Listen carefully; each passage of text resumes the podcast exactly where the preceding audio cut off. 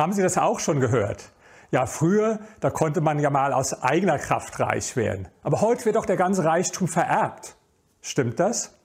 In Amerika gibt es ja regelmäßig diese Liste der reichsten Menschen der Welt und auch der reichsten Amerikaner.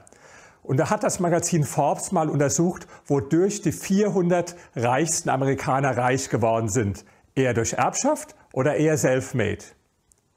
Das Ergebnis 1984 war nur 48 Prozent der reichsten Amerikaner tatsächlich self-made reich geworden, die anderen durch Erbschaft. Dann hat man die gleiche Untersuchung wieder gemacht, 2018, und da war das Ergebnis schon komplett anders. Da waren es 67 Prozent, die durch eigene Kraft, also self-made reich geworden sind. Also zwei Drittel self-made, nur ein Drittel Erben. Die Beispiele kennen Sie alle.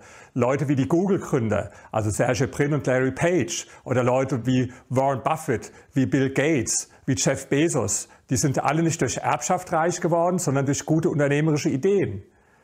In Deutschland gebe ich zu, da gibt es sicherlich etwas mehr Erben, das hängt mit unserer Tradition der Familienunternehmen zusammen. Aber Tatsache ist auch, heute ist eine Zeit, gerade im Internetzeitalter, wo es in gewisser Weise sogar viel einfacher ist, aus eigener Kraft reich zu werden, als das früher mal war.